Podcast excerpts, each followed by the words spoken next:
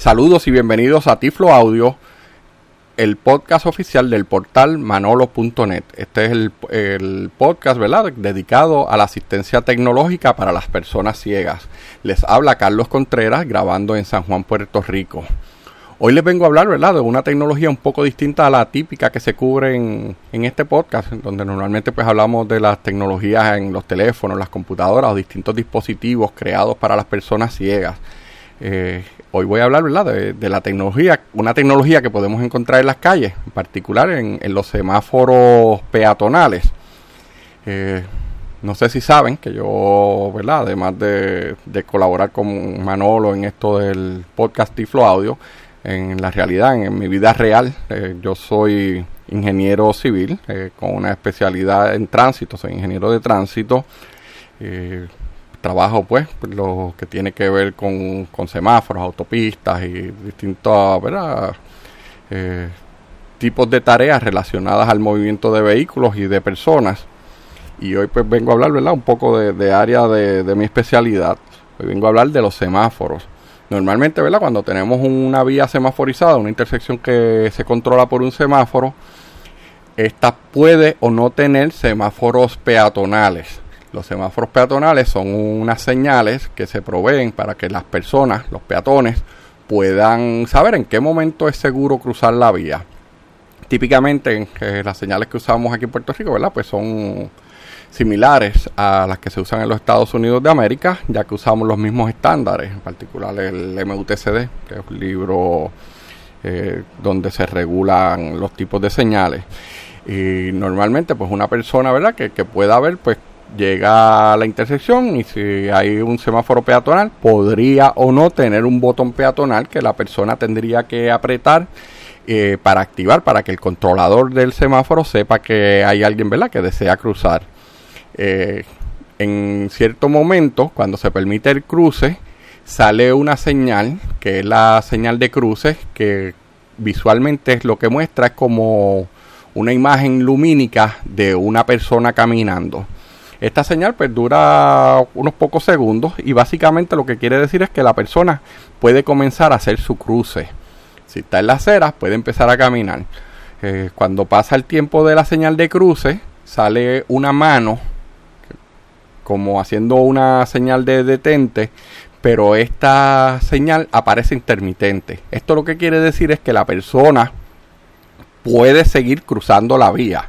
No es que tiene que regresar a la acera anterior y se supone que va a tener tiempo suficiente para llegar a la otra acera.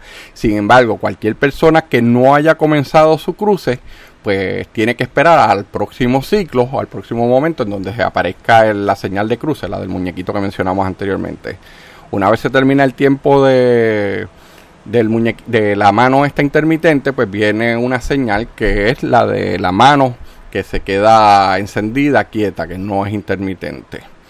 Sin embargo, las personas ciegas, ¿verdad? Pues no podemos ver este tipo de señal y dependemos de usar nuestro sentido del audio para identificar qué movimientos vehiculares están ocurriendo y en qué momento está ocurriendo un movimiento que permite el cruce de manera segura. Nosotros ahora estamos eh, usando en Puerto Rico las tecnologías ¿verdad? de semáforos peatonales accesibles, también conocidas como semáforos peatonales audibles, que es que emiten una señal de audio. Ahora, a diferencia de cómo era en el pasado, donde se oían unos sonidos que eran como unos pájaros, un cucu o lo que le llamaban el chirp, que esta señal salía del tope de, las caras peatonales con un volumen alto, indicando la señal de, de cruzar, eh, que era molestosa muchas veces para las personas que viven en el área, y, ¿verdad? o que tengan negocio en el área de la intersección, y que además eh, era molestoso para la persona ciega porque mientras estaba ese sonido, como era muy alto el volumen, pues no le permitía seguir escuchando el tránsito, lo que también pues, podría ocasionar una, un problema de seguridad. Ahora se comenzó a instalar en Puerto Rico, ya hay varias avenidas, puede identificar en particular para las personas que conocen en la zona metropolitana de San Juan, eh, Avenida Ponce León, Muñoz Rivera y Fernández Junco, ya está operando en la parte más cerca de, de Río Piedras y de Atos Rey En Santurce ya se están colocando, aunque todavía no están encendidos. También en la avenida Rupert se están colocando. Eh, y hay varios lugares más. En Bayamón hay una intersección, en Cagua. Y vamos a ir viendo que esta tecnología va a ir eh, proliferando. Es una tecnología que está estandarizada eh, a nivel de Estados Unidos. Y en el año 2012 yo trabajaba en el gobierno, yo era el director ejecutivo auxiliar de tránsito de autopistas y pues me encargué que como parte de los estándares de diseño en Puerto Rico, pues que esta tecnología fuera mandatoria. Entiéndase que cuando se haga una intersección semaforizada nueva o si se va a reemplazar la tecnología existente, si se van a hacer mejoras en una intersección existente, pues que en lugar de usar la tecnología convencional del botón, ¿verdad? Sin, sin audio, pues que se tenga que usar el, estos sistemas eh, ¿verdad? auditivos. Eh, en primer lugar, ¿verdad? vamos a hablar de cómo opera este sistema. El sistema, básicamente, lo primero que uno nota es que él tiene un sonido, que ya ahorita voy a dar una muestra, que es un sonido repetitivo, bajo volumen, que eh, se emite cada segundo, como un beep, beep, beep y este sonido nos sirve para dos cosas. En primer lugar, ¿verdad? Cuando uno llega a la esquina, ya uno localiza el cruce peatonal, pues uno se va a percatar de que hay un semáforo de tipo peatonal, de tipo accesible. Lo segundo es que nos sirve para poder identificar dónde es que está el botón peatonal. Anteriormente, pues la persona llegaba, ¿verdad? A la esquina y con su perro, con su bastón, pues tenía que identificar dónde estaba la rampa para cruzar y entonces empezar a buscar dónde estaba el poste con el botón que le tocaba tocar.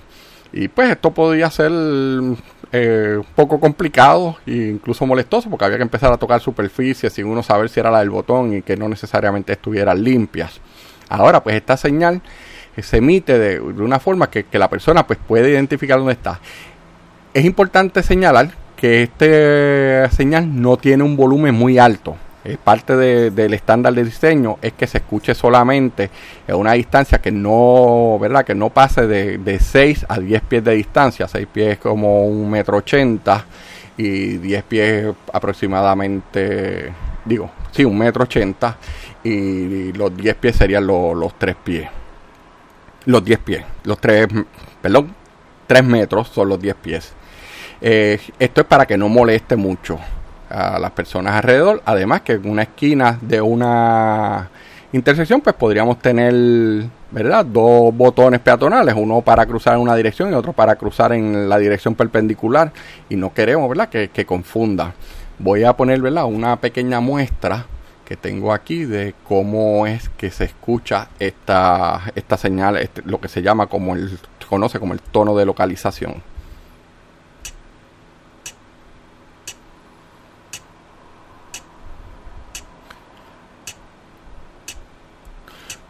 Como ustedes oyen, ¿verdad? Ese tono eh, no es muy molestoso y le sirve a usted para identificar dónde está el botón peatonal. Cuando usted llega, ¿verdad? Identifica dónde está esa, el botón que usted va a apretar. Es importante saber que este botón, el botón per se, el botón que uno tiene que apretar, tiene forma de una flecha. Esta flecha le va a identificar en qué dirección la persona tiene que caminar. Básicamente una flecha paralela a la dirección de cruce. No es exactamente señalando a dónde comienza el cruce, sino la dirección del cruce. ¿Por qué? Porque usted puede identificar dónde está la, rampa para cruzar, dónde comienza el, cruce peatonal con, con el bastón, pero en ocasiones esta no queda alineado con la dirección de cruce. Pues la flecha le va a indicar a usted que cuál, cuál, cuál va a ser la dirección. Puede también el, el botón peatonal incluir eh, un mapa táctil, aunque esto no está estandarizado todavía en Estados Unidos, pero hay lugares en Europa que sí tienen un mapa táctil y es posible, ¿verdad?, que en el futuro pues se estandarice en los Estados Unidos y se haga ese uso. Además que también puede tener información sobre el... Eh, información en, en braille sobre el nombre de, la avenida que se estaría cruzando o también se podrían usar letras al relieve. Algunos de estos botones no, no hunde como tal, no tiene movimiento, uno simplemente lo toca y él detecta la, ¿verdad? El que se apretó. Visualmente pues tienen una bombilla que prende una lucecita que entonces va a mostrarle a la persona que ya la señal eh, está activada y que el controlador sabe que hay alguien que quiere cruzar. Claro está para nosotros los ciegos pues esta bombilla no, no sirve mucho. Así que lo que ocurre es que también él va a dar un mensaje. Él va a decir espere en inglés wait solamente va a decir espere básicamente cada vez que usted lo toca él dice espere algunos de estos sistemas se le pueden activar también unos unas características adicionales, por ejemplo, ¿verdad? Que cuando se aprieta por más de un segundo el botón, puede darte información de la calle, que te diga espere para cruzar la avenida César González. Y ahorita voy a mostrar un ejemplo que grabé aquí en Puerto Rico, pero eso ya más cerca del final del episodio. Y con eso, ¿verdad? Pues usted puede saber, mira, sí, esta es la calle donde yo quiero cruzar, que normalmente, ¿verdad? Nosotros las personas ciegas pues conocemos, ¿verdad? Eh, más o menos los arreglos de cuáles son las calles. Uno se puede confundir, pues esto me va a dar un, mensaje en audio de en qué lugar yo me encuentro. Eh, otro... Eh, otra información, ¿verdad? O, otra característica es que en algunas ocasiones se puede utilizar este este botón apretado el botón el uso verdad de, apretarlo más de un segundo para añadir otras características. Por ejemplo pues uno podría eh, programarlo en lugares donde la intersección es bien ancha la calle a cruzar pues que haga como una guía que lo que él haría es que pondría el volumen un poco más alto de la señal para que la persona cuando esté llegando al final se pueda guiar con el audio y saber la dirección. ¿Por qué? Porque cuando uno está caminando ¿verdad? un trayecto largo, pues puede perder un poco la orientación y queremos evitar que la persona termine en el medio de la intersección donde sí va a haber carros en movimiento. Eh, otra característica de estos botones peatonales es que ellos, ¿verdad? Se tienen intención que suene bajito, pero ellos tienen un sistema, unos micrófonos donde ellos están escuchando el volumen del audio del tráfico, de manera que si hay mucho ruido en la vía, pues él sube el volumen. En la noche, pues cuando no hay tanto ruido, pues él baja y es automáticamente. uno lo puede notar si uno se para al lado y empieza a hacer ruido, uno nota como el volumen sube. Es algo que ocurre de inmediato cuando la persona recibe La, la señal, cuando prende el, muñequito que mencioné anteriormente, el del hombre caminando, pues puede surgir de dos maneras distintas la forma en audio. Voy a poner primero la de la más común. Vamos a escuchar lo que es un es que el, sonido, el tic tic, pues se convierte en un, en un sonido mucho más rápido. Escuchémoslo.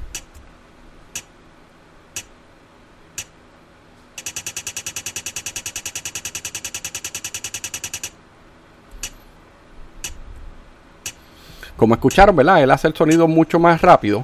Cuando este, cuando este sonido se está escuchando, durante ese tiempo es que está el muñeco, el, hombre caminando, ¿verdad? Esa señal. Una vez que cesa el ruido, quiere decir que ya comenzó el periodo de la mano intermitente, que es que ya no es recomendable que la persona comience a cruzar.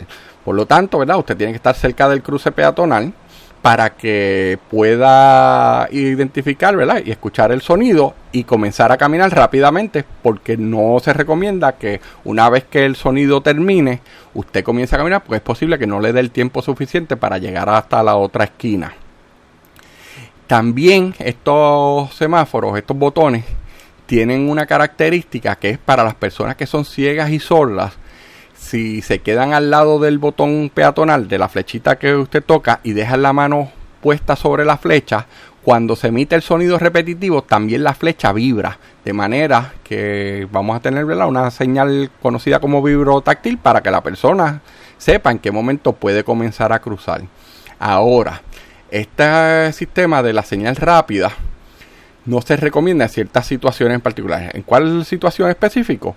Pues cuando usted tiene los dos botones de los dos cruces, ¿verdad? Las dos direcciones de la vía que puede tener una esquina y están uno muy cerca del otro y el estándar es si están a menos de 10 pies, de 3 metros de distancia, pues en ese caso no, no se usa esta, este, el sonido repetitivo porque podría confundir a las personas. En ese caso sale un mensaje hablado donde te va a decir el nombre de la vía, te va a indicar que la señal de cruce está para esa vía y lo va a repetir por la cantidad de tiempo que eh, corresponda a la señal de cruce. La, ¿verdad? No conseguí ningún ejemplo en español. Tengo un ejemplo en inglés, pero que yo creo que, ¿verdad? Que, lo podemos seguir, que básicamente pues él va a mostrar la voz hablada de cuándo es que la persona puede cruzar. Escuchemos el ejemplo. Lincoln Avenue. Walk sign is on to cross Lincoln Avenue. Lincoln Avenue. Walk sign is on to cross Lincoln Avenue.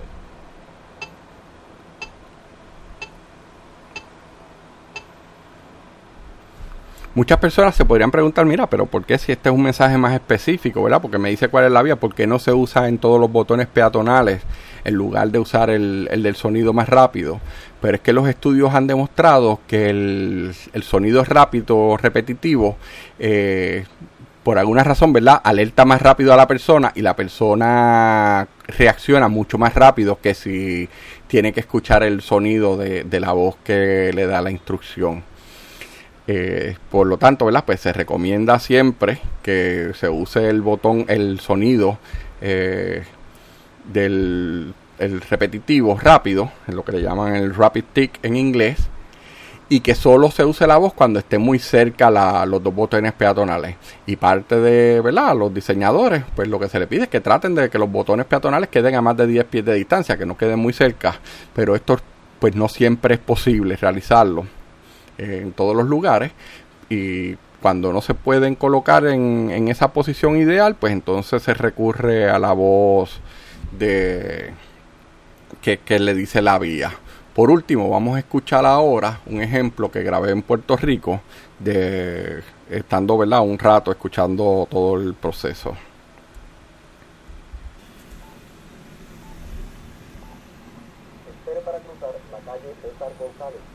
Ahí hubo un apretado extendido.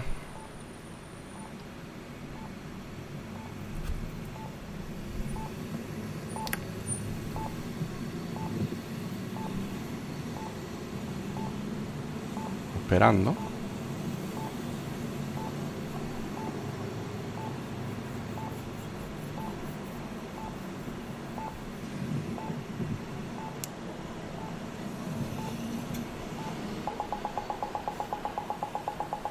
Ahí ya la que está la señal de cruce, la persona puede comenzar a cruzar mientras está el sonido. Se escuchan los carros de la vía que paralela ese movimiento que comenzaron su cruce también. Eh, como pueden ver, pues, ¿verdad? Es una tecnología que es sencilla en cuanto a cuál es el significado, ¿verdad? De los distintos señales, pero entendemos que va a ser de beneficio para personas ciegas de manera que puedan utilizar las vías de manera segura vuelvo indico, ¿verdad? Esta es la tecnología que se está usando en Puerto Rico, que se está comenzando a instalar. Eh, se usa en los Estados Unidos también. No sé, ¿verdad? En los países de Latinoamérica si la están usando o no. en España supongo que ya la deben haber estado usando posiblemente desde antes, dado que esta tecnología comenzó en Europa. Eh, pero cualquier duda o pregunta, ¿verdad? Se puede comunicar con nosotros a la dirección de tifloaudio.com eh, igual que para solicitar algún otro tema o alguna duda sobre otro episodio eh, también se puede comunicar a esa dirección y ahí pues verdad recibimos el mensaje tanto Manolo como yo.